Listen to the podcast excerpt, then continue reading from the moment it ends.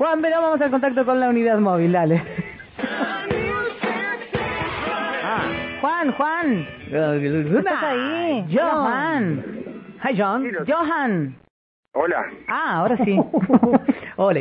Hola, Juan. Hola, Giles. Nos dice Hola. Juan. Hablen bien. Bueno, no, estaba esperando, eh, como siempre, el, el auspicio de la mueblería. Sí, Claro, estábamos todos esperando el auspicio, pero no. Ahí te la auspicio como, como boxeo. Ladies and. Me encuentro en el Monumento al General San Martín porque eh, aquí hay una actividad del Hospital Provincial Neuquén eh, Eduardo Castro Rendón del Servicio de Adicciones porque eh, prácticamente este servicio de adicciones del hospital y el Centro de Educación Provincial Integral 1 están eh, concientizando a la gente y también para que conozca eh, qué tipo de talleres se organizan y se hacen cuando las personas con esta problemática ingresan como para poder salir del flagelo de la droga. Eh, eh, Silvina eh, Florencia Otaño es referente de este servicio de adicciones del Hospital Carlos Rendón con esta actividad, entonces queríamos consultarle por qué se decidió hacer esta actividad hoy aquí. Estamos en vivo para Radio Cumbre, Florencia, ¿cómo te va? Gracias por atendernos. Hola, buenos días, muchas gracias a ustedes. Bueno, esta, esta actividad se realiza en el marco del Día de la Salud Mental, que fue el 10 de octubre, y se- decidimos mm, abrir las muestras de talleres, que en general siempre los hemos cerrado, a la comunidad, para mostrar lo que se está haciendo, el trabajo que se hace día a día, y también para que si alguien quiera consultar, también podemos asesorarlo sobre cómo pueden llegar al servicio. Estas son personas que hoy están en recuperación de las adicciones. Sí, las personas que están en tratamiento son las que realizan los talleres.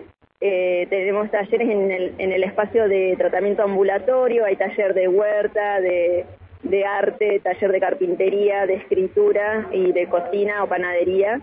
Eh, y luego hay también talleres en la calle Belgrano, que es la internación para desintoxicar, y en Arroyito, que es la comunidad terapéutica. ¿Cuántas personas hay hoy con eh, la idea de recuperarse, ¿no? Con esa voluntad que muchas veces estos talleres por ahí ayudan también a, a que la cabeza vaya a eso, ¿no? Y a no a lo otro.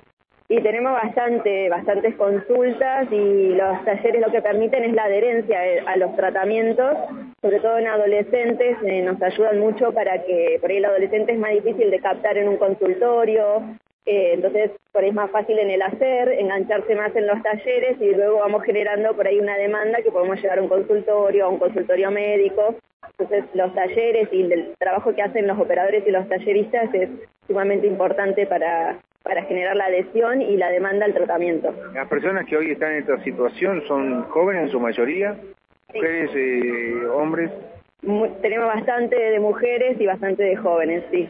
Eh, y la actividad de hoy, los talleres se realizan en convenio con el CEPI, que es una parte de educación, y entonces los talleristas vienen de educación a dar su taller y los operadores acompañan para que ese taller se pueda hacer tranquilamente. Bueno, ¿y cómo lo toma la, la- la persona que recién ingresa? Por ahí tiene un proceso, pero estas personas que están en estos talleres por ahí tienen un tiempo más, ¿no? De, de recuperación como para...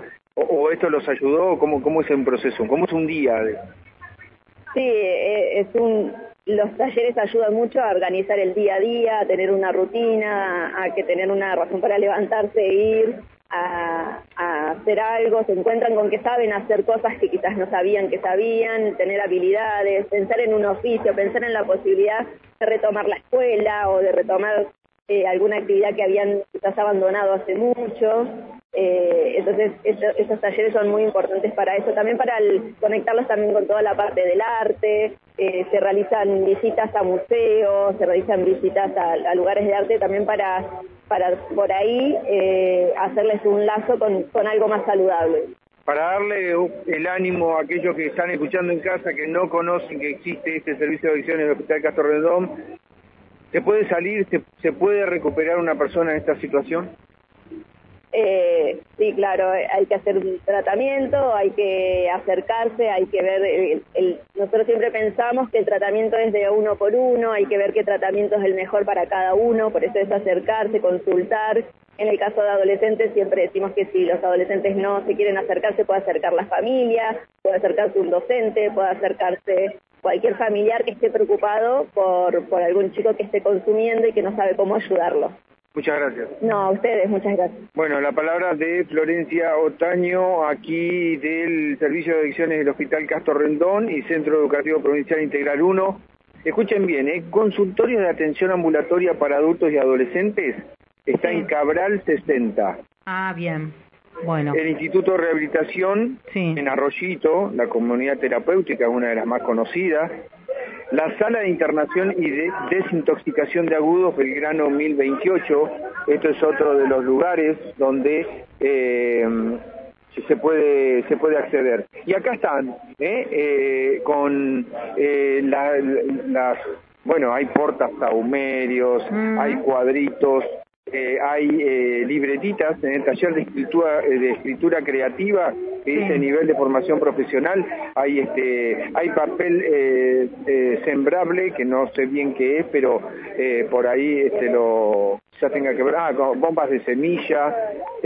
ah, porque vienen con semillitas adentro y lo, lo, lo, lo sembras así, papel, semilla, todo junto y, y, bueno, se va degradando, ¿no? Bueno, claro, exacto, lo veo con un hilito, son como unas bombitas eh, y después los plantines, ¿eh? lavanda, conejito, romero, curry, salvia mexicana, albahaca, lechuga que están con todos los... Sí. Bueno, Juan, tengo a Noelia este desde, eh, bueno, desde no, está acá en Neuquén, pero es este, de, la comunidad venezolana, que va a charlar con nosotros, así que eh, ya te, te vamos despidiendo. Hasta luego. Gracias, hasta luego. Juan. Juan Verón con toda la información desde la unidad móvil.